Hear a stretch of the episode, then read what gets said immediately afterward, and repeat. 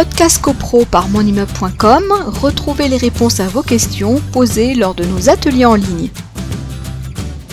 Donc, euh, donc on a la, responsabilité civile et la responsabilité pénale. Civile, on a dit deux branches du syndicat vis-à-vis du, euh, syndicat du syndic et des copropriétaires vis-à-vis de leur syndic. Et la deuxième rubrique, c'est donc la responsabilité pénale. Alors la responsabilité pénale, tout de suite, on pense effectivement euh, au syndic euh, qui part sur une île avec euh, la caisse. Moi, j'ai dit, j'ai dit le syndic qui part avec la caisse. Hein. Je l'ai dit.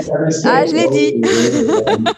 la fameuse caisse. Bon, alors, quand on parle de, de, responsabilité pénale, il faut, comme son nom l'indique, il faut une infraction pénale. Donc, les cas et, peuvent exister, puisque c'est, voilà, mais ils sont quand même beaucoup plus rares, parce que c'est vrai qu'il y a, on fantasme beaucoup sur euh, cette responsabilité pénale, mais merci, elle est, quand même euh, beaucoup plus rare.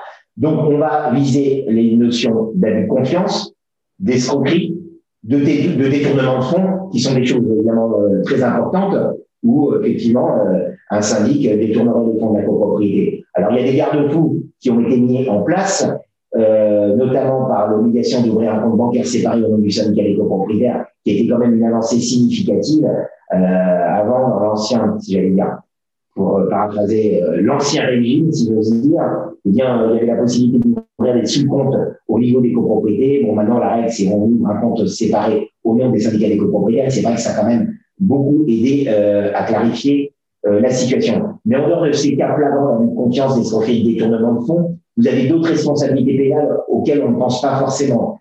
On peut, ça peut être par exemple un syndic, c'est un exemple, exemple encore tiré de la jurisprudence, qui a été condamné pénalement en cas de, de construction non conforme à un permis de construire. Donc, on, pourrait penser que c'est civil. Ça, ça, peut revêtir une qualification euh, pénale. Ça peut être le cas aussi, autre exemple tiré de la jurisprudence, euh, d'un syndic donc qui n'a pas été renouvelé en ses fonctions de syndic et qui n'a pas euh, alerté et les, les, les, hommes de l'art, c'est-à-dire des architectes, etc., et qui n'a parallèlement pas alerté les syndics successifs de la dangerosité des balcons. Par exemple, il aurait eu euh, euh, vent d'une étude sur une fragilité du béton, des fers ou je ne sais quoi, qui est potentiellement très grave parce que là, pour le coup, on touche à l'intégrité physique des occupants des appartements concernés, et bien un syndic dont on est capable de rapporter la preuve qu'il en a eu connaissance et euh, engager sa responsabilité pénale, mais là encore, engage sa responsabilité pénale si malheureusement il y a eu un accident on n'engage pas la responsabilité pénale sans préjudice. Donc euh, voilà, alors si on avance ça avant l'accident, euh, on va agir. Mais euh, là, je parle de cas de responsabilité pénale après accident. Bah, Frédéric, c'est comme si, bah, ce qu'on a dit tout à l'heure, mais dans un autre registre, si les travaux n'ont pas été réalisés et que la conséquence euh, de la dégradation, euh, bah, c'est euh, effectivement qu'il y a un bout, de, un bout de balcon qui tombe sur quelqu'un dans la rue ou je ne sais trop quoi. Donc là, c'est pareil ou c'est pas pareil?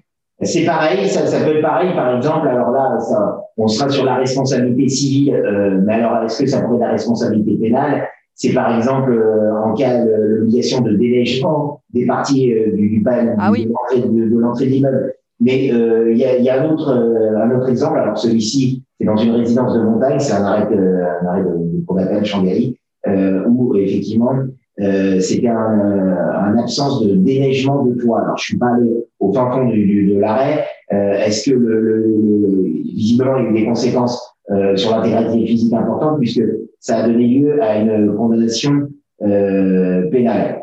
Alors, il y a d'autres cas, un autre cas notamment, ça peut être des infractions à la réglementation euh, préservant la santé de l'homme, notamment les conditions euh, euh, contre les bruits de voisinage ou alors les conditions d'insalubrité d'une loge de gardienne qui peuvent également, si vraiment on est dans des cas assez prononcés, aboutir à une condamnation pénale du syndic. Donc, dans l'imagerie, c'est un peu comme quand on parle de, de de justice et de saisie, dans l'imagerie, on pense toujours à l'huissier qui se présente au domicile, qui apparaît avec les meubles, etc. Et on, on, pense souvent aux saisies sur compte bancaire, aux saisies sur salaire, etc.